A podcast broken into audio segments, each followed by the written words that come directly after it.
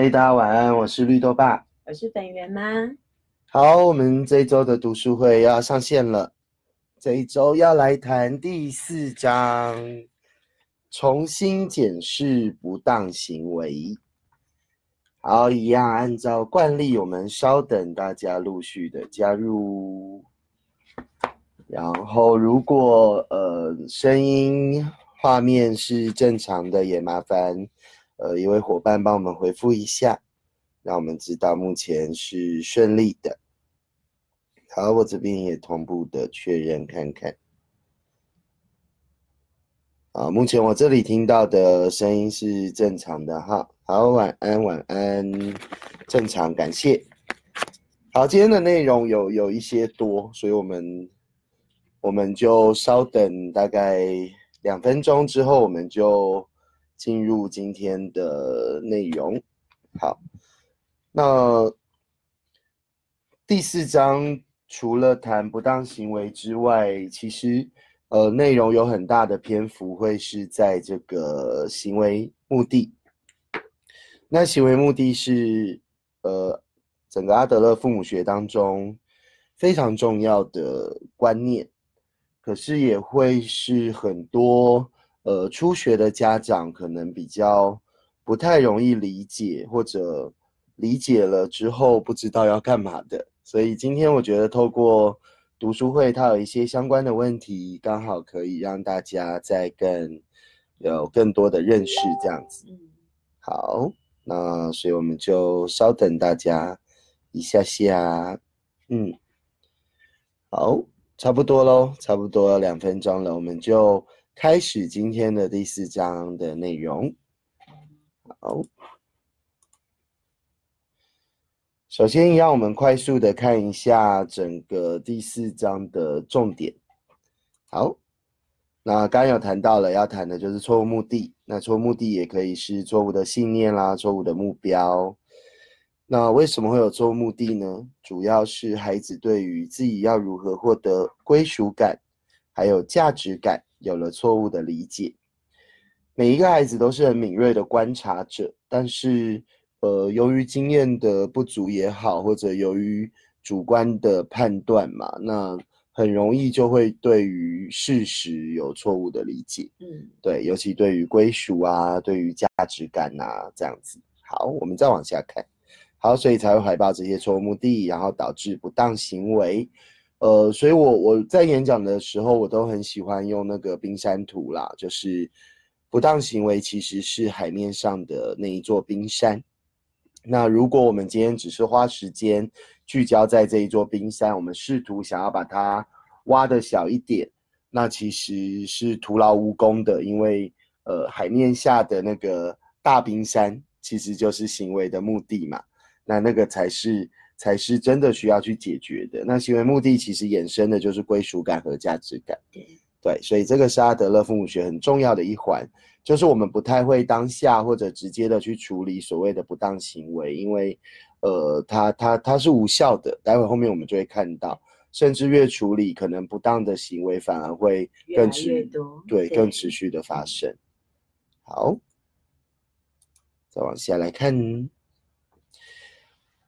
那呃，为为什么这个不当行为会持续的发生？除了那个，除了行为目的之外，其实很多时候，呃，跟大人有关呢。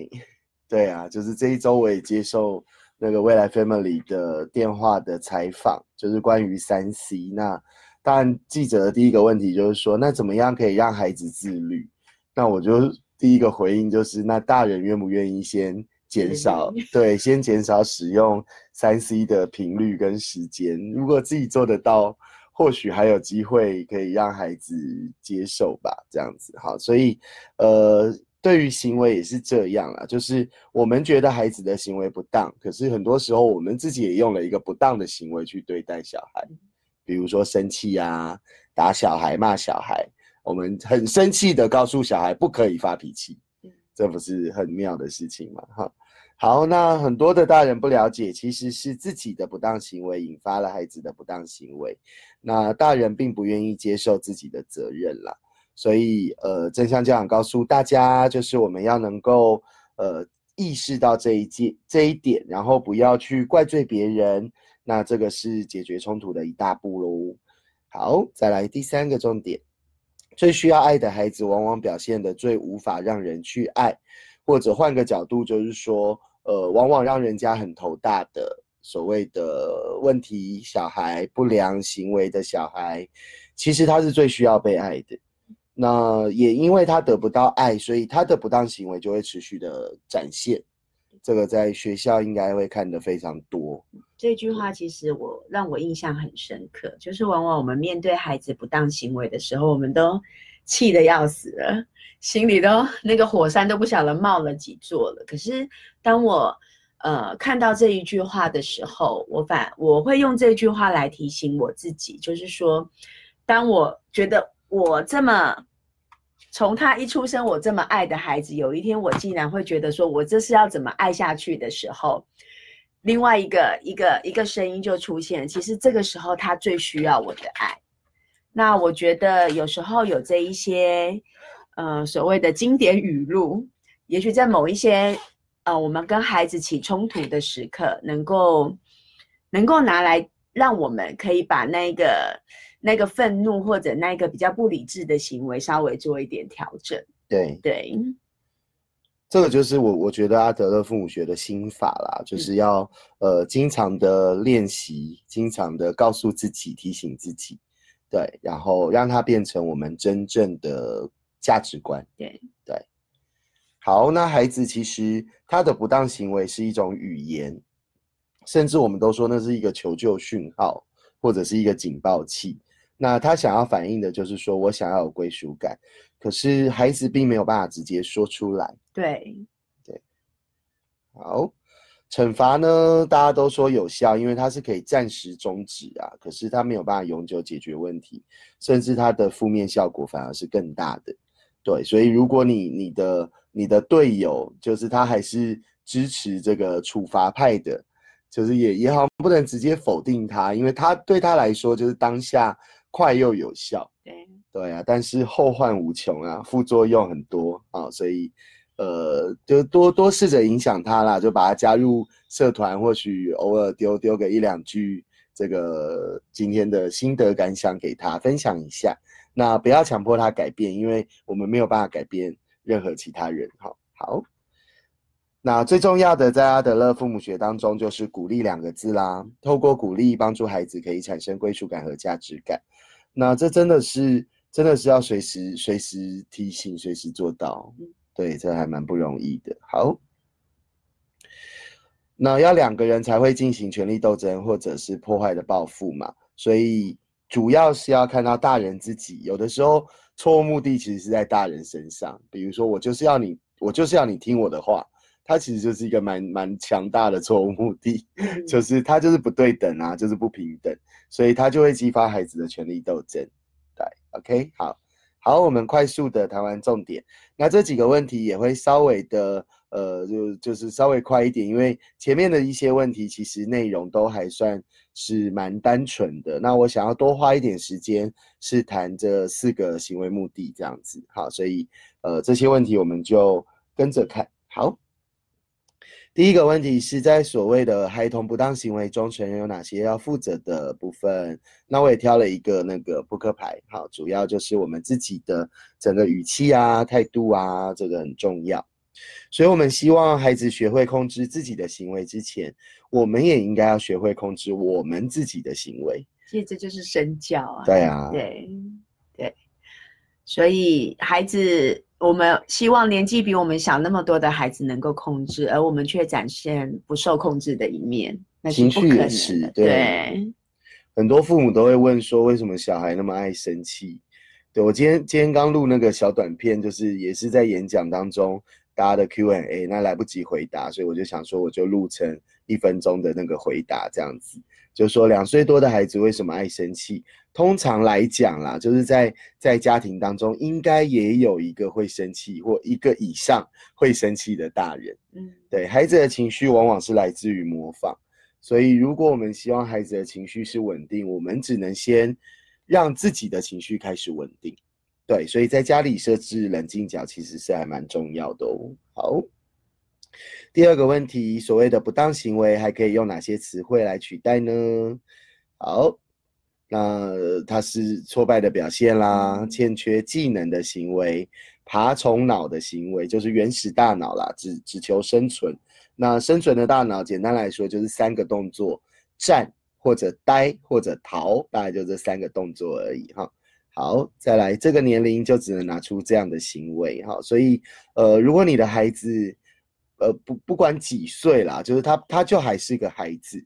可是当然不是说我们就不能对他有期望，可是特别放这个扑克牌的原因就是我们的期望必须要合理，而且那个量要少一点。对。不要一次要求太多，对，一次一件事情把它稍微做一下提升跟调整，嗯，不要太心急了，对。好，第三个问题，什么是不当行为背后的四大错误目的？这个我们最后再谈。继续，孩子对于每个目的会有哪些错误的信念？这个应该也是最后再谈。好，再继续喽。为什么辨别这些目的很重要呢？好，这边放的四个就是我们觉得相对应的，在呃孩子的错误目的所相对应，我们可以让孩子不在现在那个错误目的里面的四个，我们每天要营造的呃舞台，我们要营造的亲子关系哈。好，我们来看一下书中所写的，当我们了解这些错误目的以及错误的信念之后，就能够知道我可以采取哪些最有效的方法。来帮助孩子完成他们真正的目的。我们又要记得，就是归属感，好，还有存在感、价值感这些，呃，通通称叫归属感啦。对，好，就是如果你有研究马斯洛的需求理论，简单来说就是这这五个需求。那对于孩子来讲，呃，多数的孩子现在在生命生存的需求上应该都获得满足，至少他吃得饱、穿得暖。那再来，他可能就要追寻的就是安全感。然后接下来就是归属感，再就是尊重的需求了。那到了小学之后，其实还蛮需要的，就是带着孩子一起往自我实现的方向去走。那我们也看到有的孩子其实，呃，可能亲子关系不够稳定，所以孩子还是不断的在安全感这边感到安全需求这边感到不足。对，那这个就牵扯回依附关系。所以就会影响到他对于归属感的感受，就是他他就很难让自己有所谓的共同体感觉。那我觉得就还是要回到安全的需求，那边必须要先满足。对，好，协助成人分辨呃行为目的的两条线索是什么呢？第一个就是大人的感觉，然后第二个是孩子的反应，这个在后面我们再详细的做说明。好。第七个问题，在这四个目的下，成年人对行为的主要情绪反应是什么？这应该也是待会最后再谈。嗯，好，继续。好，我们大量的时间放到最后来谈这四个目的。好，这应该也是最后再谈。我看一下，对，OK，好，继续往下哦。好，第九个，呃，这应该也是最后再谈。好，OK，第十个问题，为什么这四四个目的被称为错误的目的呢？当孩子感受到挫败的时候，那就会产生这四个错误的目的。那并不是，并不是我们把孩子放到这四个目的当中，在书上有写嘛？对，德瑞克斯他就有说，不是我把他们放在里面的，是我经常在这目的当中找到这些孩子。对，好，可以理解他讲的这句话嘛？哈，所以主要都是来自于归属感的错误理解。我为了要得到归属感，我从正向的方式，我得不到啊。那我从错误的目的的方式所衍生的不当行为，我有感受到了，我我觉得我被需要，我觉得我被注意了，这样就好了。嗯，对，虽然虽然可能会被打会被骂，但至少你注意到我了。对，好，这个我们后面再来一一分析。好，孩子的行为并非基于事实，那是基于什么呢？其实就是一样啦，你会看到今天一直出现就是归属感。对，好。孩子试图用不当行为告诉你什么呢？好，呃，这是密码，就是要告诉我们又是归属感。OK，所以今天都围绕着这三个字。那这三个字，这三个字到底代表的是什么？我觉得真的大家要要去细细的品味。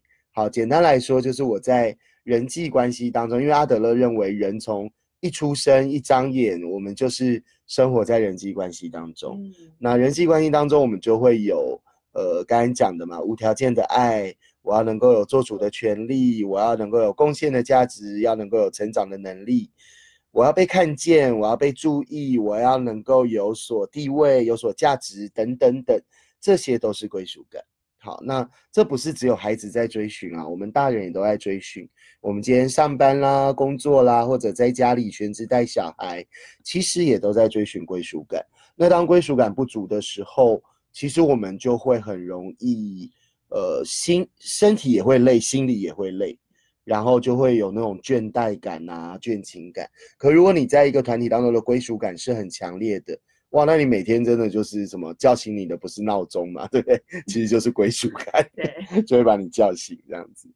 好，那去除不当行为动机的最佳方法就是找出可以帮助孩子获的归属感和价值感的正面方法。简单来说，就是透过鼓励啦，就是看到孩子在团体当中任何的能力的展现、贡献的机会，我们都要能够直接的回馈给孩子，这个很重要。好。为什么不容易记住孩子试图告诉你的事？这个问题其实我在书中找好久哦，可是我我没有我没有找到他直接针对这个问题写的答案，所以这个就我自己做判断了。哈，就是说，呃，一方面因为就是我们很容易退回原始脑嘛，就是战就是开始用我们的权权力、力权威去压小孩啦、对骂小孩、打小孩啊。嗯那呆的话就是不知道该讲什么啊，甚至觉得呃就哭啊，大人也有可能嘛，掉眼泪会啊，对，觉得被伤害啊，逃就逃走嘛，逃之夭夭，不想处理，不想面对，对啊，那所以我们就不容易记住孩子想要告诉我们，他其实需要归属感这件事情。好，好，第十四个问题。当孩子行为不当时，为什么他们可能会拒绝你正向的尝试？这简单来说，就是当很多父母开始学鼓励，鼓励应该是在第六章吧。当很多父母开始鼓励小孩的时候，我们也遇过、欸，有小孩居然把耳朵捂起来，说我不要听，我不要听你。不要再说了。对，为什么呢？我们来看一下哈，呃，少数能够以正面鼓舞来回应不当行为的成年人，往往被孩子拒绝。这是因为孩子最需要鼓励的时候，在那个当下，呃，他他为什么最需要鼓励？代表他可能有自我否定，他可嗯能有有自我的那个是很深的自卑感。那这时候我们给予他鼓励，虽然这句话这这些鼓励对他很重要，可是当下的他可能还没有办法接受。嗯，对，或者过去的他，他不习惯，不习惯我们这样对待他。嗯，对，如果今你从从他出生你就开始鼓励，我相信你的孩子不会就会超习惯的。对，那通常会有这样子的拒绝或排斥，往往就是因为过去没有这样的经验。那我觉得经验就是累积而来的。所以像我们自己在亲子团当中也会有啊，我们也曾经有每一次聚会的最后，我们都会有一个窝窝心，窝窝心就是回馈给孩子，鼓励孩子今天呃一起合作很棒的地方，呃很投入的神情或者参与整个过程当中孩子所得到的喜悦回馈给孩子。那我们也遇过有孩子就就跑走啊，嗯也有孩子真的就捂起耳朵，都有。那身为父母跟身为老师的我们，其实我们要相信鼓励对孩子是有效的，只是当下的他可能还没有准备好。那我们就温和坚定的，我们还是把我们该鼓励的让孩子知道，甚至加一些肢体的动作，可能给他一个拥抱，可能拍拍他的肩膀，嗯对，那或或者就是在一般的时候，有的孩子他真的刚开始他很不习惯有一个特殊时间叫做窝窝心时心间，对对，所以可能就要化为平常，就是在日常生活当中不经意的就讲个一句，就是觉得哎你。那我们有有五个那个鼓励的句型嘛，我们到第六章的时候再来讲，就是说大家可以多练习回馈给孩子正向的行为，这样子。不过我觉得是大人不要自己先挫折啦。以往我们有一些经验，我们告诉家长说要呃给予孩子鼓励，对那家长就会觉得说，可是老师我要鼓励他的时候，他都没有什么反应哎，对呀、或者他可能没有什么太大的激动的情绪，可是他他都不看着我耶。好像没有在听哎、我们不是还有妈妈说小孩鼓励完，他没有跟我说谢谢，不是吗？就类似像这样，就是说我们好像前面也放了一个比较高的期待，觉得说，哎，我我我鼓励你了耶，你应该要满心欢喜的接受我给你的这个鼓励、啊。那误解鼓励了啦，那个变赞美了，那个好像就认为说我我施恩惠给你，你应该要大恩大德啊，那个感激不尽啊。但是我我觉得每个人都是需要鼓励的，就是即便孩子今天的反应，呃，冷淡也好，或者是他跑走了，他不要听，我觉得大人都要都要坚持。当然要鼓励自己然后鼓励自就是你要要我们要相信这件事情，所以特别放了这一张扑克牌，就是从容不迫，不急不徐。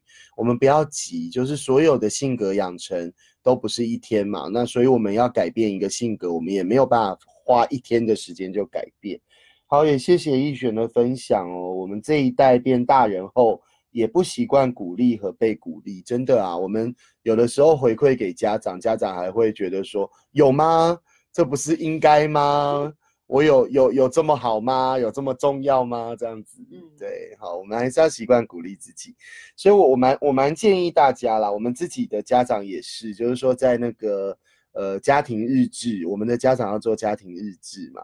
他的第一点就是今天自己觉得很棒的地方。对对，那最近我在看那个那个正念啊，就是我的朋友介绍我一个比较科学化的正念，比较不是那个灵灵灵性，就是诶，对，就是比较比较科学化的。那当中我觉得有很多做法跟阿德勒心理学是如出一辙，比如说他就有强调每一天可以写一个呃所谓的愉呃愉悦事件记录簿，就是很开心的事情。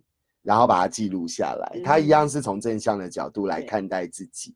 那可能刚开始记的时候，我们就会发现我们的快乐事情都跟别人有关，比如说嗯小孩今天很听话啦，老公今天呃有帮忙洗碗啦，或者就是什么什么公车很准时啊。然后你透过这个记录，他的书里面就有举例嘛，他说或许你透过这个记录，然后你就可以开始分析，你就会发现你的人生其实都被别的人控制着。真的，对，然后他就说，那你就要开始去找真正能够让你最单纯的喜悦会来自于哪里。嗯，或许到某一天，你忽然会觉得，哎，今天的蓝天，今天的夕阳，今天的空气，甚至一只蝴蝶飞过你旁边，你就有一种油然而生的喜悦。那他就认为这样子，你就你就拥有了一个正念的那个我们讲的心流这样子。所以我觉得这个还蛮重要，就是我们我们好像总是活在乌烟瘴气的生活当中，就忽略了其实呃生命当中有很多很简单很单纯的事情，其实我们就可以很快乐的。对，好。通常哪种孩子最需要爱？这个问题我怎么 每个孩子都都需需要要，每一种都需要。对，而且需要的是无条件的爱啦。那当然就是说，当孩子行为不当，出现很多不良行为的时候，往往他就挫败嘛。那这样挫败的孩子其实也很需要爱，可是不代表就是说那个乖乖牌他不需要爱耶。对啊，是啊，对，尤其如果你有手足，就是你的小孩有两两个以上的，我反而觉得要更留意那个乖的那一个小孩，因为很多时候他就是隐忍不说，压抑着自己的需求，然后然后就是看着妈妈爸爸必须要顾着另外那一个好像小恶魔一样，然后就自己把自己放在一个小天使的位置，可是这小天使可能他就是不断的不断的让自己的情感是压抑着的。对我就会觉得还蛮还蛮辛苦的这样子，所以呃，我我之前有推荐一本书，不过现在应该都买不到，是那个李雅青所写的，叫做《乖孩子的伤最重》。就如果你有你有这本书的话，你可以再看一下。我觉得这个事情真的还蛮重要的，所以我觉得无论任何一个孩子，他都需要被无条件的爱，这个很重要。好，所以最需要爱的孩子，往往表现的最让人无法去爱。OK，为了协助孩子克服他不当行为的动机，你能够做的最重要的事情是什么？这应该也是哦后面会讲。不过对啦，就是核心就是鼓励啦。对，所以这是我们的 S 牌这样子，好，父母行动卡的 S，支持和鼓励孩子。所以鼓励是改变行为最有效的方法。这个真的，呃，我我们走阿德勒父母学，我们就不得不相信，就是因为在孩子身上，你就会看到很明显的展现。我们上学期有几个体验从学校转过来的体验的学生，哇，到了这学期，那整个人就是哇，像发光一样，我觉得差好多哦。原本来的时候有点暗淡不明这样子，然后到了这学期，透过团体的鼓励、老师的鼓励、同学的鼓励、自己的鼓励，我觉得这个孩子就整个人亮起来了，我觉得还蛮不一样的。好。好，一个受到鼓励的孩子就没有必要用不当的行为来表达自己的心声。好，那鼓励并不是去奖励不当行为哦，并不是哦，哈，反而鼓励是可以移除不当行为的动机。那这个我们到第六章再详细的来谈鼓励好了。好，我们就要进入到四个这个错误的目的。对，好，我我习惯讲错误目标啦，那概念是一样的，就是。呃，阿德勒认为我们在潜意识当中其实都有着虚构目标。那这个虚构目标主要都是为了得到归属感。刚刚有讲到了，那透过得到归属感这个追寻的过程当中，我们会累积一些经验，让我们觉得某一些行为它是有效的。那这行为背后其实也潜藏着所谓的目的。那我自己在演讲的时候，其实在错误目的我有增加了第零个，就是。就是这四个之前我还加了一个，那这一个是来自于那个岸见一郎的书啊。我在最后面我应该有放投影片，我最后再讲好了。我们还是先以这本书的四个错误目的为主哈。好，那第一个错误目的就是呃过度寻求关注，好，过度寻求关注。那我我自己是把它就是整理叫做过度关注，就我把它整理成四个字，那概念是相同的。那我分两个投影片。呃，如果你要看的话，主要会是在第一百一十二页的这一张表格，主要是透过这张表格所整理出来的。好，我们要怎么判断呢？呃，首先孩子的信念我们看不到，因为信念是在潜意识，也就是孩子现在所相信的事。孩子什么时候会相信这些事呢？其实从他出生开始，他就不断的累积资讯。嗯，那阿德勒自己本人是认为，三岁到五岁。这个信念就已经建立了，也就是所谓生命风格的那一个蓝图就已经建立在每一个人的心中了。所以孩子的信念大概在三岁到五岁就已经成型。那后面就是我们必须透过经验的重新塑造，让孩子有机会去调整他的信念。不过越大难度越高，对，不是不能调，到了大人都还是可以调整的，可是难度会比较高这样子。好，所以过度关注孩子到底他相信什么呢？他相信到说，只有在被注意，或者是得到特殊的待遇的时候，我才存在，我才有价值。OK，再来就是当你为我忙碌的时候，我才有重要性。这个就是孩子所相信的。好，那。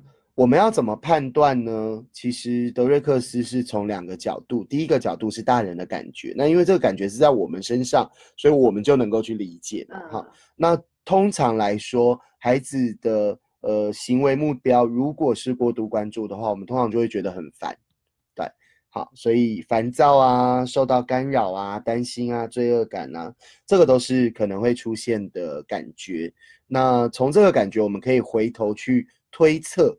好，这个都是推测哦，因为它是属处于潜意识当中，它不会就是不会显现出来。你问孩子说，所以你现在是不是过度关注？孩子就一头雾水，他也不知道是还是不是。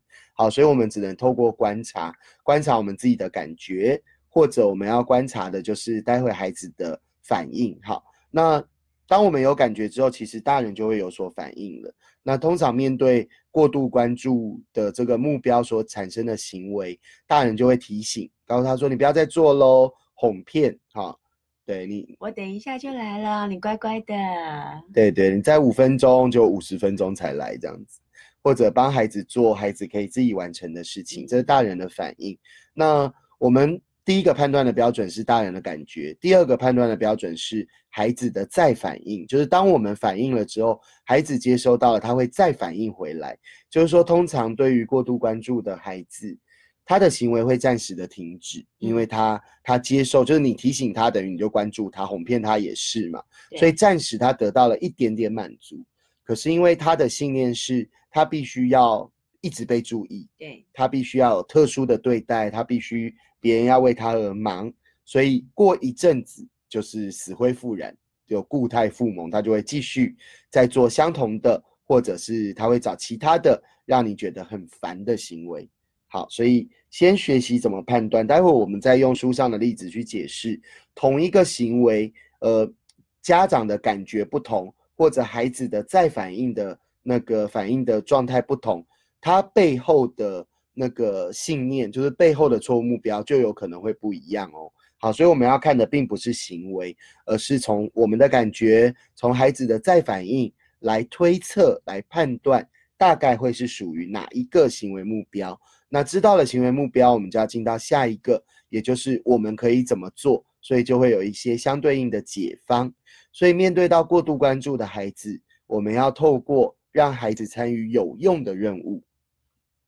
什么叫有用的任务？一方面就是孩子他能够展现能力的，或者他不会再挫败他的，嗯，或者彼此之间都是共好的，好参与一些让亲子关系。都是更好的任务，然后重新的让他知道说，其实你用正向的方式参与，爸爸妈妈也是会关注到你的。好，那这个就是语句上喽，哈，就是我很爱你啊，而且怎么样啊，哈，或者它有一个例句叫做我很关心你，所以等一下我会花时间在你身上。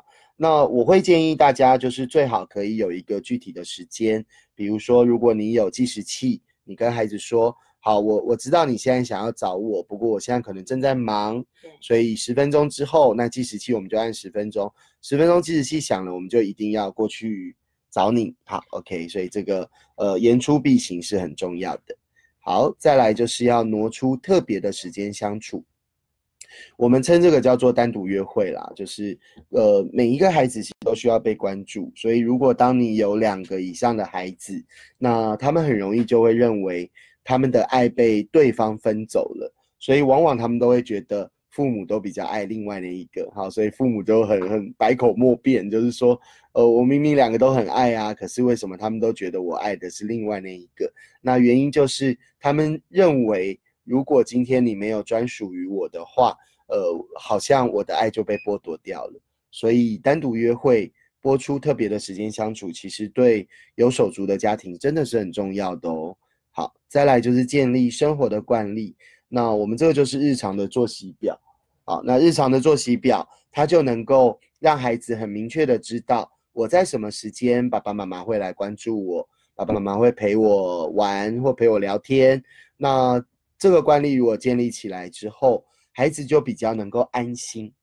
很多时候，很多时候孩子会在那边不良行为跳跳跳，其实很多时候是因为他不安心。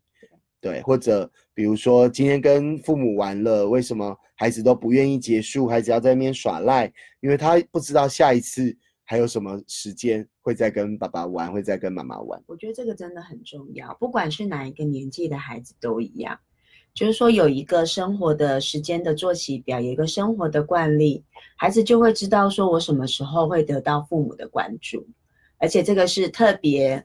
呃，可能经过我们的讨论或者我们特别计划出来的，孩子也都会很重视。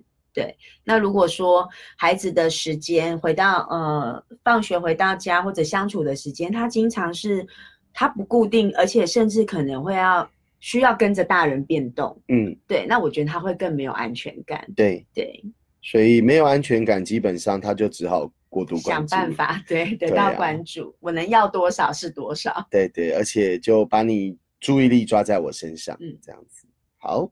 那当然需要花时间去做训练、做练习。就是就像生活惯例，它一定是需要练习的。它不会，你跟孩子讨论好之后，孩子马上就哇照表操课，没有那么厉害。因为要能够照表操课，其实是需要很强大的自律能力的。哈，好，那利用家庭会议，家庭会议这个会在四个的解方都会有，所以。家庭会议也是阿德勒父母学当中很重要的技能，不过家庭会议是集大权啊，就是我我认为那是最难的一件事情。嗯，对，因为所有的沟通技巧要有，然后所有的心法也要有。就是如果今天你不是一个平等的父母，你开家庭会议就会像是以前我们那个呃升旗台升旗典礼，就是老师站在司令台上宣布事情，小孩只要一发现那个权力不平等。他就不会想要再跟我们开家庭会议。好，所以家庭会议这个大家先不要急，就是说可以先利用家庭会议安排一些愉快的事，比如说要去哪里玩啦，假日要做什么啊，或者假日要要吃去哪个餐厅吃，好，就是比较快乐、比较简单的事情。那如果要谈比较性格的议题的话，呃，我会建议就是大家等这本书都阅读的差不多了，我们进到末期应该就会谈到那个家庭会议的内容。那那时候大家再来做练习也是可以的。好，无无言的肢体碰触，我在打的时候想说怎么会打无言哈？简单来说就是他他就是不需要言语啦，就是我刚刚讲的，可能我们拥抱孩子，或者我们搂着孩子，或者把我们的手放在孩子的肩膀，就是这种肢体。肢体上一个温暖的肢体接触，不是打小孩哦，那个打小孩就不是，这是一个温暖，然后从我们的肢体碰触展展现力量，嗯，对，OK，好，然后建立非言语的信号，这就是有一些暗号、一些默契，一个眼神、一个眨眼、一个表情，让孩子知道其实你有在关注他，对。对，好，这个就也都是可以做的。那如果你有不同的兄弟姐，就是有手足的家庭啦，你也可以有不同的那个信号啊。好，专属专属于哥哥、专属于姐姐、专属于弟弟或妹妹的信号，这个还蛮不错的。好，哎，如果过程中有任何问题，就麻烦大家透过留言询问哦。好，因为这个，嗯，对，对我们来说。算是基本功啦，可是当年这个应该也是我们刚开始学阿德勒的时候的刚开始的入入门的之一。对，因为温和坚定其实不好学，那错误目标还蛮好，对我们来讲还算蛮容易的，因为有一些标准可以依循。对对，因为待会我们就会讲了，因为我就是一直在这里嘛，哈，我们来看一下。好，那这个是第二个哈，就是权力斗争。权力斗争我们要怎么判断呢？首先，权力斗争的孩子他相信什么？他相信说只有我是老大，或者我可以主控、可以控制，或者我要证明没有人能够管我。这是权力斗争的孩子他心中的信念。好，然后或者他会认为你不可以强迫我。好，所以很多呃两三岁的孩子，他其实就开始跟大人权力斗争，他就会用我不要，好，就是你不能强迫我。那我们要怎么判断呢？就要从大人的感觉来判断。大人会有被挑衅、被挑战、被威胁、被击败。那我觉得最容易出现的一个呃情绪叫做生气。那我觉得在书里面，如果你有阅读的话，我觉得他把情绪有谈到比较深，就他有谈到是刺激情绪，就是情绪我们其实会有一个呃初始或者原始的情绪。那那原始的情绪我们很容易会盖掉，我们其实出来的都是。刺激的，就是第二第二阶段的情绪。就举例来讲，有一个例子是最容易感受的，就比如说，假设你的孩子已经大了，然后他就是假设他十五岁好了，然后他跟你说今天晚上十点会回到家，好，就是好，就假设没有门禁，然后结果十点到了，哎，小孩没有回到家，你打他的电话没有接，然后你你也联络不上他，然后你就很焦急的在家里等待。到了凌晨一点，孩子回到家了。这时候，多数的父母就会很生气的骂小孩，就是说你怎么可以没有打电话回家？然后甚至可能会打他之类的，骂他之类，或者限制他，命令他禁足。好，那我们就从这个角度来看，其实最原始的情绪其实是担心。对对，可是你会发现哦，这个原始的情绪在在这个人际关系一碰面的状况下，原始情绪会马上被盖掉。刺激情绪，第二层的情绪马上跳出来就是生气、指责，然后然后骂这些的。好，那我我觉得，我觉得这好像也也都是我们的长久的习惯。可是我觉得从阿德勒心理学，或者是从如果有看萨提尔也好，呃，正念也好，其实都很鼓励大家要回到最原始的那个情绪。对，那所以在这本书里面，其实有谈到，就是说为什么大人会容易愤怒。会容易生气，会容易打骂小孩。其实他的原始情绪是感到，大人也一样感到挫败了。嗯，大人有挫折感，那这个挫折感，大人会有一种无助的感觉，这个都是原始情绪。但这原始情绪很快的就被我们自己否决了，因为我们 认为可以这样。对，我们认为我们是神嘛，对不对？哈，我们的那个 教养观念卡第一章，父母是人不是神，但很多的父母都把自己认为。我我我我要决定一切，我要主宰一切这样子哈，所以我我怎么可以觉得我我挫败呢？不行，所以马上刺激情绪就来了，生气啊、处罚啊这些就来。那刺激情绪其实很容易造成人际关系的呃裂痕，嗯，对，在任何人际关系都是这样哦。所以为什么萨提尔在谈一致性？一致性在谈的其实就是我们最原始的那个情绪。对对，比如说我我就是担心，可是我我要让孩子知道我就是担心你。那为什么会有生气？那这这个或许就是习惯嘛。所以我们要调整自己的生气，那是我们刺激情绪，是我们自己得要去做消化的。那可是原始情绪，我们可以让对方知道。对，好，谢谢那个磊真的回馈哦。对，温和坚定是需要练习的，然后和孩子好好谈话。哦，老大十五岁了，非常好，这是很正向的，可以跟妈妈还可以拥抱，还可以亲吻，这就是很正向的亲子关系。所以我觉得真的走阿德勒父母学，我们很想实验的就是可以有一个不需要叛逆的青春期。嗯那我觉得，呃，如果孩子他青春期是很有能量的黄金时期，前一个前一个叛逆期是那个两岁到四岁，对，他也是一个很有能量、超有能量的。那可是如果孩子今天把这个能量都放在跟大人权力斗争，其实很浪费。对，就全部都在我不要，我不要，他就很可惜，他就没有心力再放在他自己的能力的展现啊，玩玩具、玩游戏都没有那个时间了。我觉得真的很可惜。所以，呃，第一个过度关注我们要避免，那第二个权力斗争我们要避开。好，那大人有了这些感觉之后呢，大人会采取什么反应呢？大人会跟孩子对抗，或者会退让，有没有战跟逃？就是这两个嘛，哈。再来呢，心里就想说，你不可能为所欲为的，因为我会强迫你做的，哈。然后想要证明大人自己是对的。那大人如果再这样反应，有没有发现那个权力，就是大人就很像，就就那个拿了更多的枪，拿了更多的炮这样子，然后对着小孩。那小孩会怎么再反应呢？小孩就会激化，会强化他的行为，宁死不从。甚至有的孩子会觉得，我只要惹大人生气，我就赢了。对对对然后或者会使用被动啊、消极的力量啊，就是呃像一滩烂泥一样瘫在那里，就是对，看你拿我怎样啊这种感觉。好，好，所以呃权力斗争，呃刚才前面有讲了嘛，就是权力斗争一定需要两个人，那通常就是亲子双方。好，那呃。权力斗争最后一定是两败俱伤的，不要觉得说我我好像可以赢过小孩，其实永远赢不了小孩的。我们要赢得小孩，不是赢过小孩。这个我们在第几章？第一章还第二章的时候，我们特别聊到哈。好，那我们要怎么来解决权力斗争呢？我们必须要真的承认这件事情，叫做我们没有办法强迫小孩。OK，好，我看一下哦，啊，目前应该还可以哈。好，我们没有办法强迫小孩，我们需要的是寻求孩子的协助。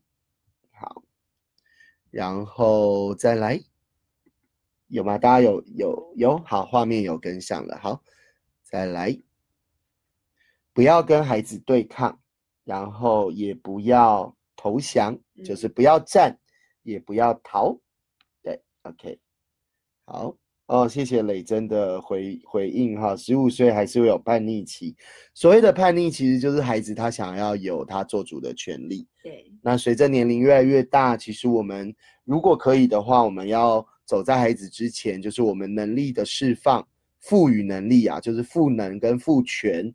赋能跟赋权，我们要要要更快速的提供给孩子，然后有很大量的对话的机会，让孩子带着我们。然后我们跟着孩子一起去面对他的青春期，好，所以就可以把叛逆的这个能量转化到孩子对于自己人生的探索。嗯，对。好，再来就是从冲突中撤退，并且平静下来。简单来说，权力斗争就像是一个战场，那我们要先退出战场啊，对不对？毕竟我们吃的盐比孩子吃的饭多嘛，哈，所以我们应该要再有智慧一点。我们要从冲突中撤退，千万不要火上加油。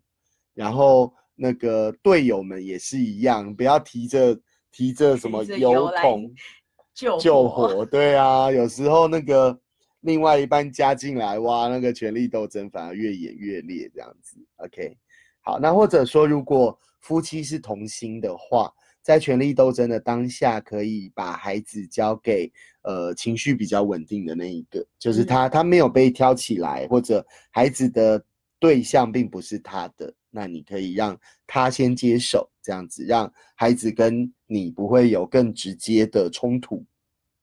好。温和坚定，这个也是每一个都要谈到的。再来，要用行为表现，不要用说的，就是用用行动啦。就比如说，我们就是从冲突中撤退，而不是跟他讲说怎么你再这样我就不理你哦之类的哈。不要说太多。好，语言往往也都是武器啊。对啊，对对。好，然后决定自己要怎么做。不是去决定小孩要怎么做，不是一直跟小孩说你不可以，你不要，你要什么，一直在你来你去的，不是的，要谈的是自己，好，就是我自己要怎么做，我可以退出，我可以进冷静角，我可以先暂停的，呃，等到我们先处理心情嘛，心情稳定了才处理事情，哈，好，让日常的惯例做决定，而不是，这就是法治的概念了，好，不要人治，哎，可以理解吧？大家都没有什么问题，哈。对队友需要有智慧的沟通，大家是都很理解，还是就都不理解？有时候你知道很怕没有问题的状态这样子。好，来，待会我们我们举那个书中的例子这样子好了。好，发展出相互尊重啊，我觉得这个就让大家哎，谢谢啊，有问题提出来太好了。好，然后提供有限的选择。好，伙伴提的问题是要如何寻求孩子的协助？其实书中也有也有讲到了，就是说我们往往在权力斗争的时候，大人很容易想要赢过小孩嘛。但是第一步就是我们得先承认，我们无法强迫他做些什么。对对，然后把这个这个这件事情就在孩子的面前承认。我觉得光是要做到这一步，其实就很不容易。对。但如果我们能够在孩子的面前做到这一步，也代表我们真的能够去。跟孩子是一个平等的关系，而且我们真的有这样子的，你说诚意也好，或者我们已经是提升到有意识的，我们想要退出这一场权力的斗争。对，然后我们一起去思考，在这样的情况底下，呃，我没有办法强迫你，但是我需要你的协助，我们接下来可以怎么做？类似像这样子，书中他也有举了一些例子，或许等一下我们可以从实际的案例当中去看到，可以怎么样去表达。对啊，比如说，比如说学龄前之前，家长问我的是什么？小孩要跟你抢遥控器，什么要看电视？对，然后妈妈就跟小孩拔河那个遥控器。哦，那这不就是权力斗争吗？那我们要怎么寻求孩子的协助？其实我们就是让孩子知道说，呃。爸爸对于你想要一直看电视，我可以理解，因为电视对你来说很有吸引力。可是爸爸也有爸爸的担心，比如说你的时间都花在这里了，或者我们原本约好要出去玩，我们约好约好要一起玩玩具，可是你只想要看电视，所以这爸爸会觉得呃有点担心，有点难过。我们把我们的情绪讲出来嘛，哈，然后我想要寻求你的帮助，我们可以可以怎么一起解决这个问题？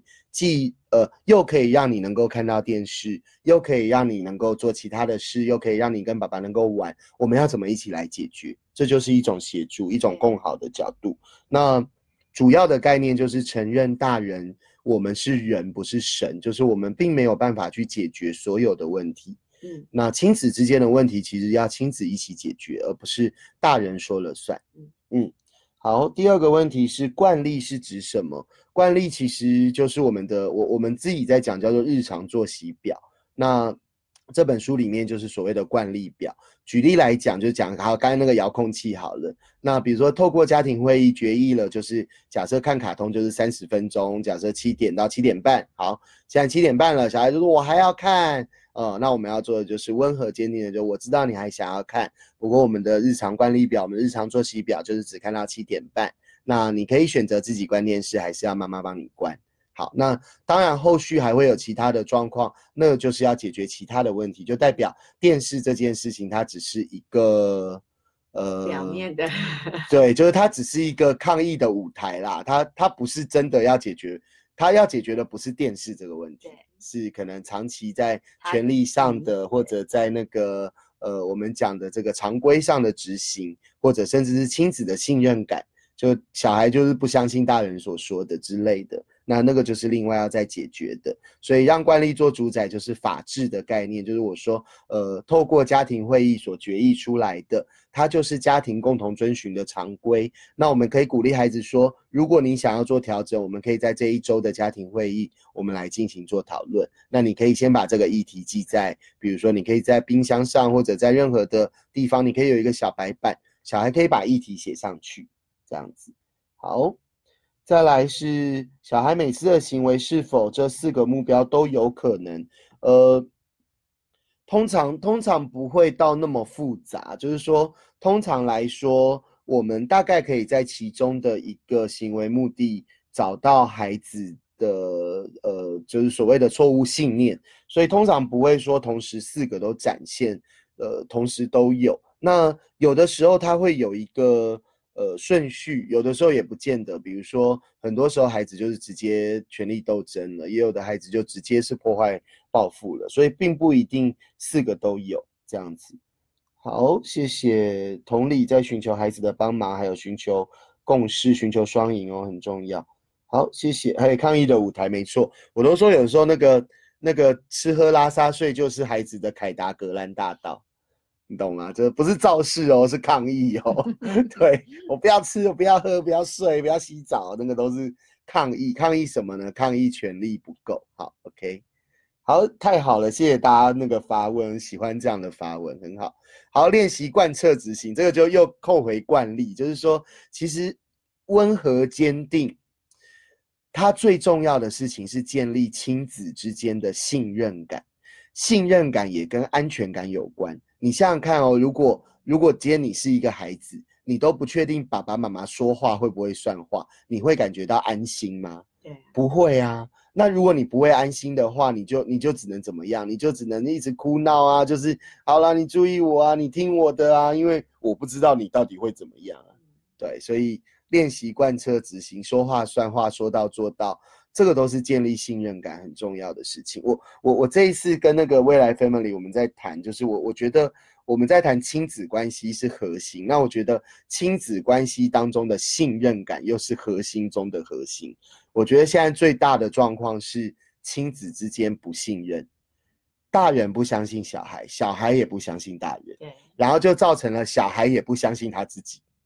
就是我觉得那个就是有有一点一团乱这样子，可是。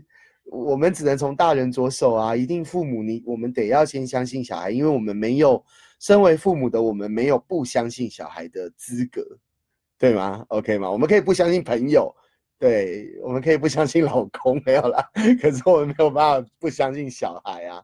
好，所以我们就是要先透过我们自己是一个可以被小孩信任的人，然后来建立孩子，陪伴孩子，也让他成为一个可以被相信的人。好，这个就是很重要的。谢谢哦，练习贯彻执行，建立亲子之间的信任感和安全感，太好了，谢谢。好，重要的又是鼓励，那最后应该又是家庭会议。哎，不是啊，重新将力量导回正向，就是权力斗争的孩子，代表他是一个很有生命力的。从正向的角度来讲，对。哎，一个傻傻的，他是不会跟你权力斗争的。或者等一下会讲到的无能放弃，他没有，他不要权力，他已经瘫在那里了。对啊，所以他是有力量的。那我们要把这力量导回正向的，让他有更多的展现。家庭会议出现了，好，OK。那我们再往第三个呃错误的目的来看，第三个错误目的在书上应该是，帮我看一下他用的词。报复嘛，哈，OK，那我是把破坏加进去，因为很多时候它会造成关系的破坏，或者很多时候就是直接啦物品的破坏，把书啊、东西、玩具啊砸到地上这样子。好，那孩子想的是什么呢？他心中相信的就是我是没有归属感的，所以我也要让别人感受到我心中的痛苦，所以我要伤害别人，我要破坏东西。好，这个在呃教室的现场也会蛮容易遇到的。好，也在很多学校的教室就会遇到这样的孩子。再来呢，孩子他所相信的就是我是不被爱的，没有人爱我。好，他得不到归属感，所以他就会利用呃有点玉石俱焚的概念，就是大家一起死那种感觉哈。好，那大人的感觉呢，会感觉到受伤、失望、不敢置信、反感，通常就是受伤啦。就是当孩子如果是他的行为目的，我们要怎么判断？就是透过我我们觉得很受伤，我们觉得很受挫。那往往这个背后的行为目的就是破坏跟报复。好，那大人的反应呢？很多时候会反击哦，会更加大自己的权利。那那个负面的循环就会持续的展现着。那或者要想要跟孩子扯平，还想说你怎么可以这样对待我？小孩心中也想你怎么可以这样对待我？都是互相的。好，那孩子的再反应一样，对你开我一枪，我也打你一枪这样子哈。然后或者就转移目标。就是我，我们就有看过啊，那个爸爸妈妈弄骂小孩，骂完小孩之后，那个哥哥就去打弟弟，类似这样子，他转移目标，伤害别人啊，破坏物品啊，一样跟父母要扯平，好，都是互相伤害，那个是扯不平的啦，好，然后加强相同的行为，或是选择另外一种武器，好，破坏报复往往是权力斗争的延伸，就是当权力斗争，孩子觉得他没有办法在权力斗争的战场上面。胜利，他也不会胜利，因为就两败俱伤，所以就会进入到破坏跟报复。好，让大家理解一下哦。好，那我们要怎么解决破坏报复呢？第一个，我们要处理受伤的感觉，处理谁？处理自己。对，父母自己会很受伤，我们自己要自己要先度过。哈，哎，对啊，身为父母的我们有受伤的权利嘛？好可怜哦。哈，就是我们我们自己要稳一点了。我觉得这种会有这样的感觉，也也是很正常跟可以理解，所以我觉得会需要自己要有自己去去处理的那个能力啦。对，但就是也不要去否认这个受伤的感觉啊。对，对，就是我们是可以受伤的，但我们也我们也要让自己的这个受伤它能够复原。对对，那不要在这种受伤的感觉下要去解决跟孩子之间的问题。嗯，对。对，好，再来，你的行为告诉我你一定很受伤，我们可以谈一谈吗？这当然是先处理自己受伤的 感觉之后，你才有办法同理孩子的那个感受哈。所以这是一个很积极倾听的话语。好，避免惩罚，避免反击，因为这会加强那个权力的不对等，会增强孩子破坏报复的行动。好，要用反应性的倾听。我们自己用的词是积极倾听啦。那这个后面我们再来谈。积极倾听，其实第二句这个就是，就是我们能够同理孩子的感受，然后我们愿意温和的聆听孩子，呃，真正想要讲的事情。好，再来要弥补过失。前面有谈到嘛，就是很多时候是因为我们长期的呃不适合的教养方式，而造成了孩子。在归属感的迷失或者误解，好，那我们就呃承认这件事，因为我们都孩子几岁，我们就当了几年的父母而已，我们并不是多有多从小就学会当父母的人，所以我们就让孩子知道，我们是人，我们也会犯错，我们也会有不足，但我们现在很努力，我们希望能够重新的改变我们的亲子关系，能够迈向。呃，更好的角度，那我们可以一起怎么做？这就回到刚刚讲的，请求孩子的协助了。好，好，鼓励优点，利用家庭会议。哈，这个家庭会议真的是每一个里面他都会提到的。好，那我们后面谈到家庭会议的部分，我们再来深入的了解。好，破坏报复大家都还 OK 哈。好，那我们就进入到第四个，叫做无能放弃。那无能放弃，我们的扑克牌叫做避免过度保护，因为往往就是透透过过度保护而养成了无能放弃的孩子。孩子相信什么呢？孩子说：“我不相信我有所归属。”有没有跟刚刚的破坏报复有点像？他并不相信了，所以他也要让别人去相信，不要对他有所期待了。对，呃，我我们最近在协助几个孩子，其实我们也有感受到这样的状况，就是。他人对他，别就别人对他，不见得是自己的爸爸妈妈，也有可能来自于学校的老师或同学，就对待这些孩子，呃，他们就认为这些这个孩子就是这样了，所以没有什么可以期待他的，然后他就成为了一个负面的循环，孩子也就更这么相信了，对，就是我我我我得不到归属感呐，所以就会发现这样的孩子他很容易抽离。很容易把自己从团体里面抽离，因为他从来就没有归属于一个团体的经验，对。然后他也会相信别人不要对他有所期待，但还好我们根本不相信这件事，我们对孩子永远会有所期待，然后同时的要给他有所呃滋养，就是我们在学阿德勒父母学，我们会谈到叫做高期待搭配高滋养，就是我们要给他很多的养分，很多的勇气啦。好，那赋予勇气就是透过鼓励的方式，那孩子对自己就会从自卑迈向优越。等下后面也会讲到解放，就是无能放弃的孩子，要一点一滴慢慢的给予他鼓励，真的对不容易哦。好，孩子也会相信我无助，而且我无能，我不需要努力，因为我不可能会做对。真的。对，就是自我否定这样子。哎，这个投影片可以给学生看一看。对，好。那大人的感觉呢，就是会觉觉得绝望啦，无可救药啊，无助啊，不足。大人的感觉也会想要放弃，可是，一样啦。身为父母的我们，真的不能放弃自己的小孩。OK，好，好，所以大人的反应就会放弃啦，帮他做啦，反正你都不会嘛，然后过度协助啊，对啊。我看这个学生他之前在学校大概也都是这样的经验，就大人觉得算了算了，你走开，你走开这样子，我们不可能做到的。嗯，对，好。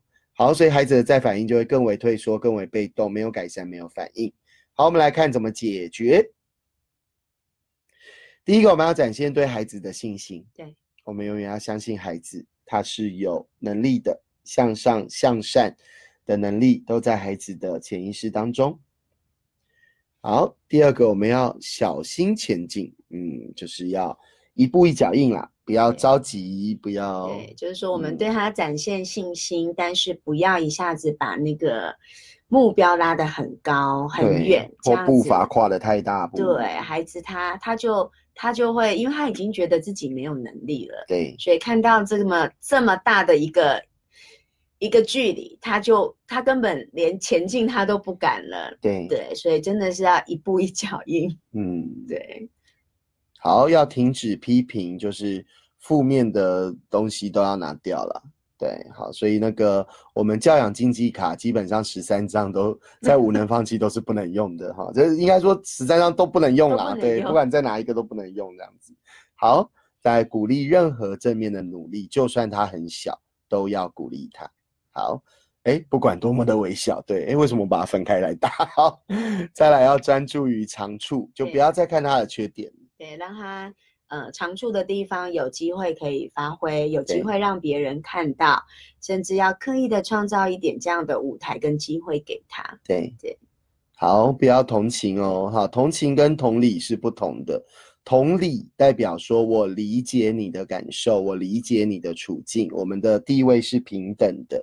那同情呢？同情就是哎呀，你好可怜哦，哎呀，你怎么这么呃无能呢？怎么这么这么惨呢？那个不会。对，那同情是上对下哦。我们第一章应该有谈到，就是阿德勒父母学很重视的是平等的概念，所以不能够同情哦。好，好，不要放弃，千万不要放弃。好。提供孩子有任何小小的成功的机会，好，就是不要拉得很高，不要只是用一个外在的年龄认为你几岁就应该要怎么样，不见得要回到这个孩子的本身，只要他今天比昨天再更进步一些就好了。哈，我印象很深刻啊，这个孩子他，呃，在在第一个学期，从就是他觉得这个团体到底。有没有我有没有什么差别？这种他也他也很迷惘。对，那我印象很深刻。有一天早上他进教室的时候，其实班群里面其他同学都还没有到。那因为是呃前一天教室有有有一些活动，所以桌椅是散落的。就看到他很。他就是去排个桌子，对对。那老师进来，老师在现场看到了之后，就是很很欣赏他的这个主动性，然后也鼓励他。就即便是一件这样子排桌子这件事情，嗯，他都很值得被鼓励，因为他是为团体的贡献。是是，嗯。好，再来要欣赏，欣赏一样，看到优点，看到亮点。好，建立孩子的兴趣，找到他擅长的部分，让他有时间去发挥。鼓励，鼓励，再鼓励，真的，对于无能放弃，就是只能这么做喽。好，一样利用家庭会议。好，那我们来看一下书中的例子。好啊。那待会粉圆妈稍微讲一下哈。那我这边补充一下，就是说我们在演讲的时候，你会发现我们在那个下方的红色区域，我增加了第左边的第一个是寻求称赞。那寻求称赞是来自于《被讨厌的勇气》作者岸见一郎他所补充的。那我们也从我们的呃跟大量孩子的相处当中，我们也看到这一点。那寻求称赞的孩子为什么会让我们放在所谓的错误目标？主要是因为，呃，这样的孩子他长期累积下来之后，他就会为了别人而活，也就是他所有的价值感、所有的归属感。都来自于有外人对他的称赞，那称赞跟鼓励是很大的不同，所以这个在我们谈到鼓励的时候，我们再来做呃深入的了解。就大家先看到，就是说我们自己在谈所谓的行为的错误目标，现在会列出五个。那相对应的上方的绿色区域呢，就是我们认为父母要主动给予孩子的。那如果我们能够提供这五个。支持、鼓励、无条件的爱、做主的权利、贡献价值、成长的能力，基本上孩子就能够在正向的呃目标、行为目标当中展现正向的行为，然后得到归属感，就会产生一个正向的循环，他就不用掉到负向的错误目标去循环了。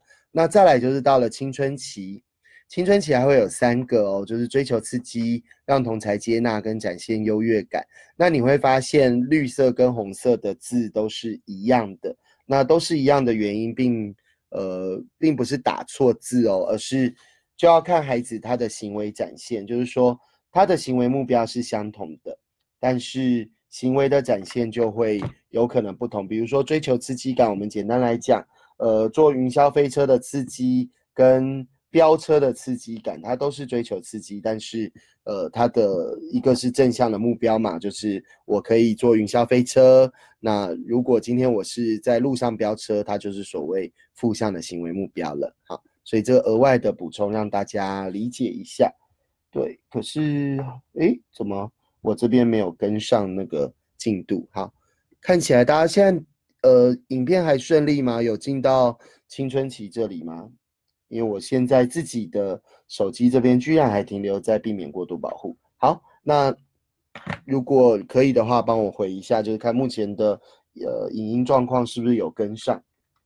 好，那我们请那个粉圆妈稍微说明一下在书中的不写作业的案例。好，这个案例就是要让我们比较更清楚的了解，就是说同样的行为，可是不同的孩子。他所呃现在的这个错误信念会是不一样的。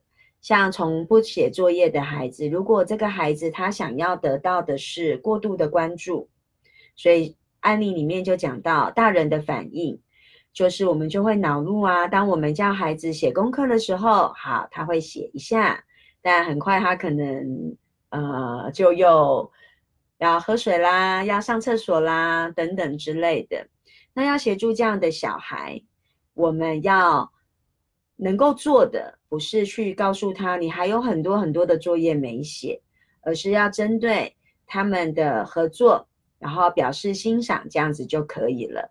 那他们知道说，呃，我你不写功课这样的行为，呃，并不是获取到大人的关注的一个好的方法。所以我觉得书中他也有。也有建议，就是这时候可以，呃，如果当孩子有不这样的行为不断的发生的时候，我们也要引导他。像他有建议说，我们可以让孩子选择做功课的时间，这就是前面会讲，前面我们有提到的，就是可以有一些呃惯例，让孩子依照的这个惯例，可以然后让他有选择这样子的方式。那如果当孩子，呃，没有写功课的时候，我们不要一直去唠叨，一直去提醒。像第二个，他说，当我们看到孩子没有写功课的时候，前面有讲到一个呃非言语，就是比较肢体的动作反应给他这样子。那呃，接下来后面还有讲到，就是呃，我们也可以让孩子体验不做功课的后果。那这个在后面的呃章节会讲到，就是当孩子这个写功课是老师赋予，老师要他写的嘛，那所以当他呃不写功课，往往如果他变成是亲子之间的一个一个议题，那烦恼的都是在父母的身上，跟孩子有冲突。那如果让孩子就去体验，他今天选择不做这个功课，回到教室之后，他会怎么样呢？然后等到这个实际的案呃实际的经验产生了之后，回到家之后，我们再来跟孩子用启发式的提问来处理这个问题，这样子。那这个启发式的提问，这就是后面也会讲到的技法喽，就是我们怎么样用启发的方式去提问孩子，而不是用一种嗯，好像在呃指责孩子，然后让孩子拒绝跟我们再继续往下沟通。对，这是在呃孩子想要获得的是一个过度关注的情况底下，大人可以做的。那第二个同样是不写作业的孩子，如果孩子想要的是争取争夺权利，是现在这个权力斗争的错误目标当中，一样大人的感受，从自己大人的感受出发，我们会觉得自己的呃这个受到威胁或者受到打击，那我们就想要让孩子见识一下我们的厉害，我们可能就会去强迫他。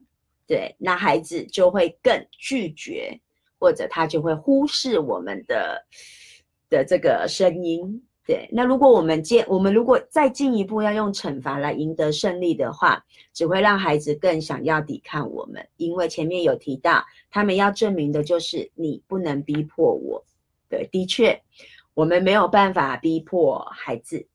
对，那呃，这个案例当中也提到，就是说。如果孩子经常，你经常感受到的感觉是孩子想要争夺权利，那为什么孩子这么热衷于权利？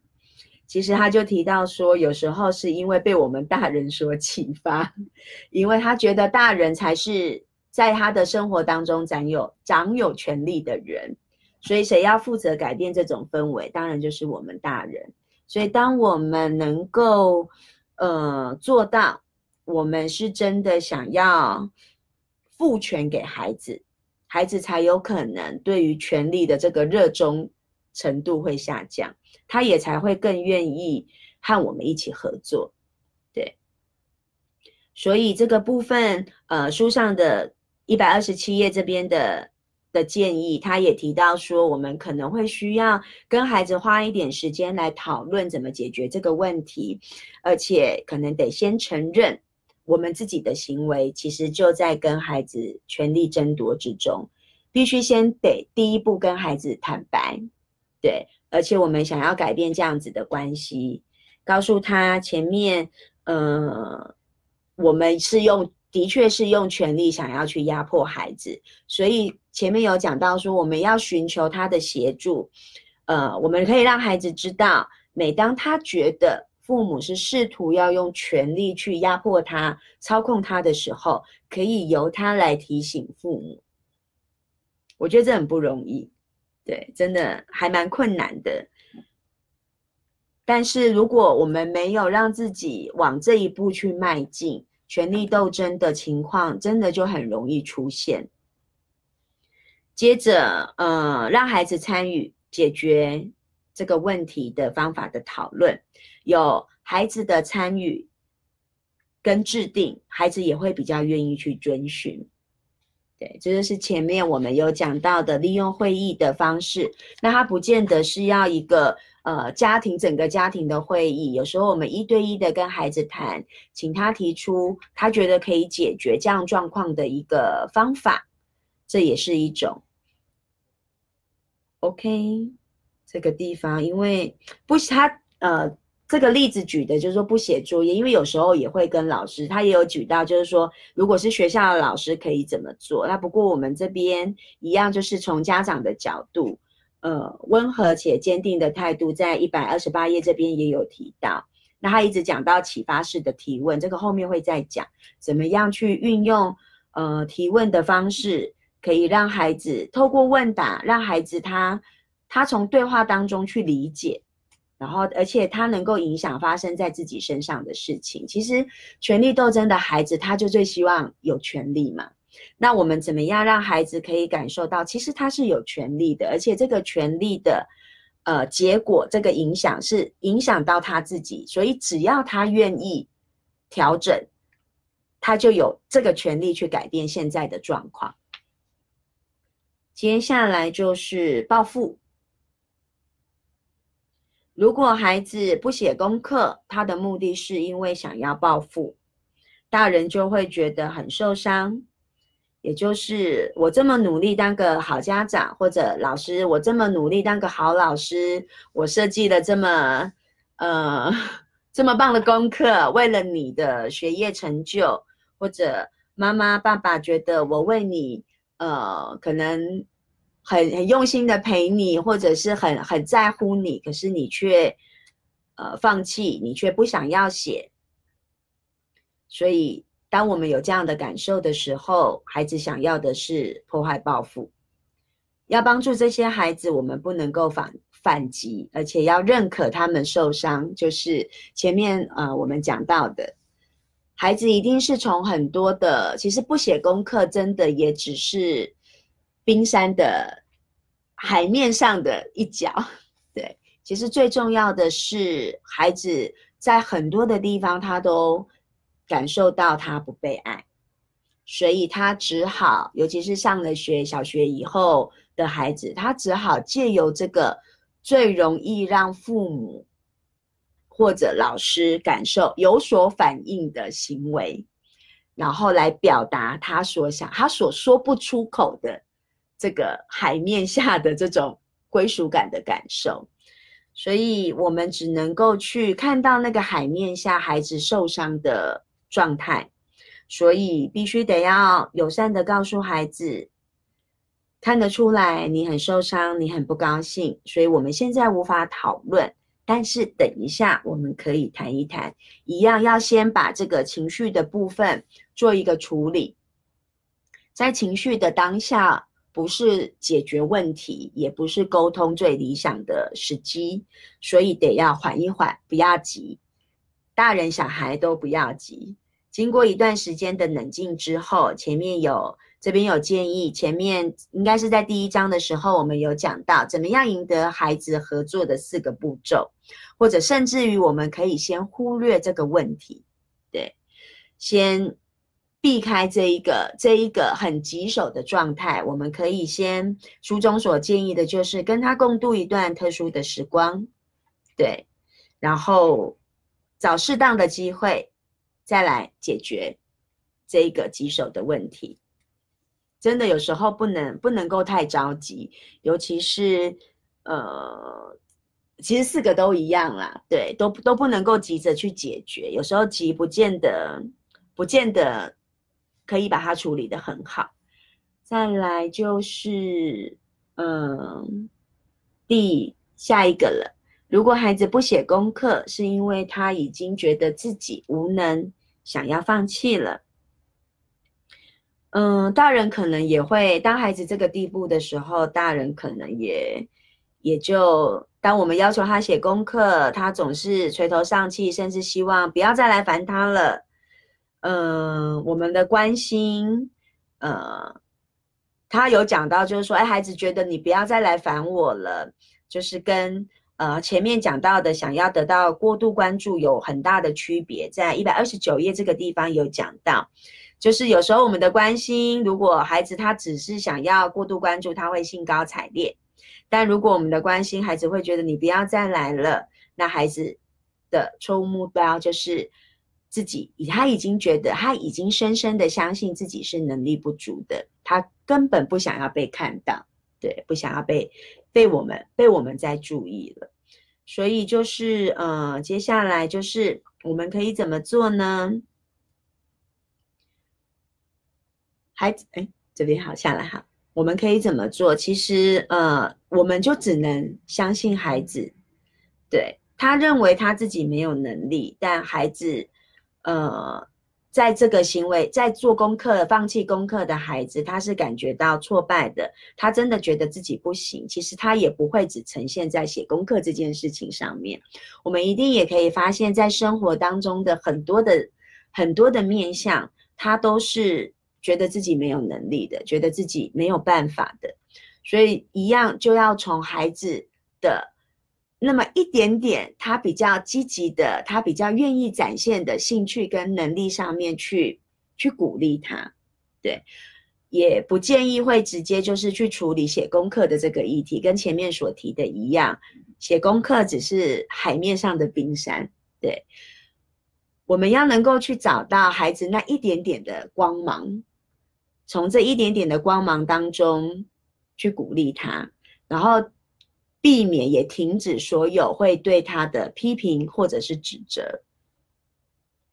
那在接下来。最重要的就是已经放弃自己的孩子，我们不管身为老师或者是家长，我们一定不能够放弃他。OK，好，这就是书中举的这一个例子，不写功课的例子，孩子可能都是不同的行为目的，对，所以这个部分做这样的说明。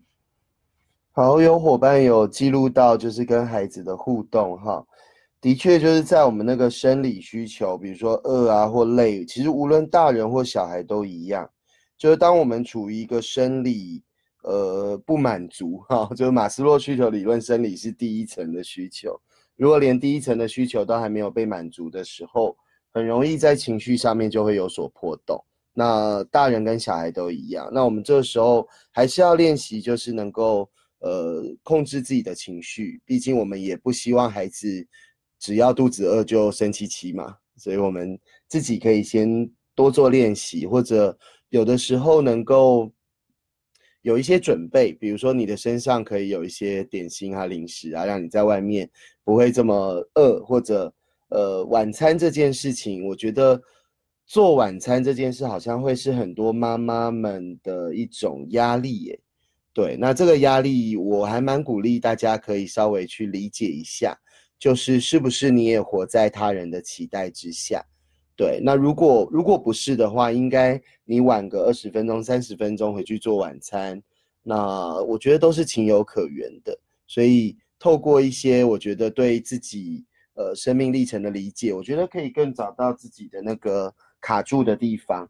那最后的时间稍微讲一下。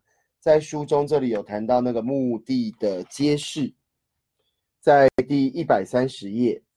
好，那这个墓地揭示呢，其实不是太鼓励父母对小孩做，因为呃，书上也有说，对，因为第一个是父母没有受过训练，那第二个就是父母面对自己的小孩的时候很难客观，所以如果可以的话，诶。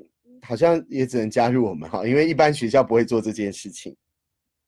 那我们的确会透过对话，我们会跟学生让他去理解他的行为目的，或者甚至比较呃长期参与的学生，他们现在都能够有一些自己推理行为目的的能力了。对，那他并没有标准答案，并不是对或错，只是说推理出来之后，孩子就能够有相对应的行为。展现或者老师这边就知道该要怎么样去协助这个孩子，该要怎么去应对这一位孩子。所以目的揭示这边大家可以先理解。那呃，家长不做目的揭示，但还是可以在心中可以去观察的。或者如果呃初期你在刚开始想要辨别孩子的行为目的，你还不是太有把握的话，你也可以透过记录。